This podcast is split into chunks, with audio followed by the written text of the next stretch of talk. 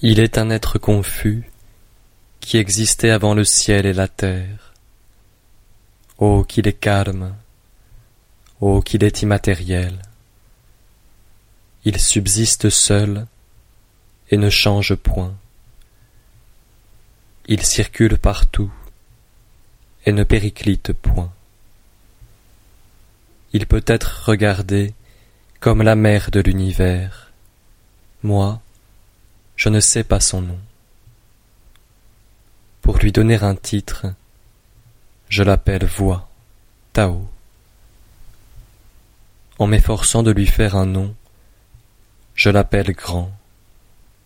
De Grand, je l'appelle Fugace. De Fugace, je l'appelle Éloigné. D'éloigné, je l'appelle l'être qui revient. C'est pourquoi le Tao est grand, le ciel est grand, la terre est grande, le roi aussi est grand.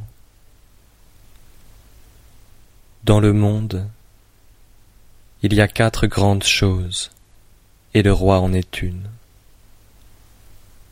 L'homme imite la terre, la terre imite le ciel, le ciel imite le Tao, le Tao imite sa nature.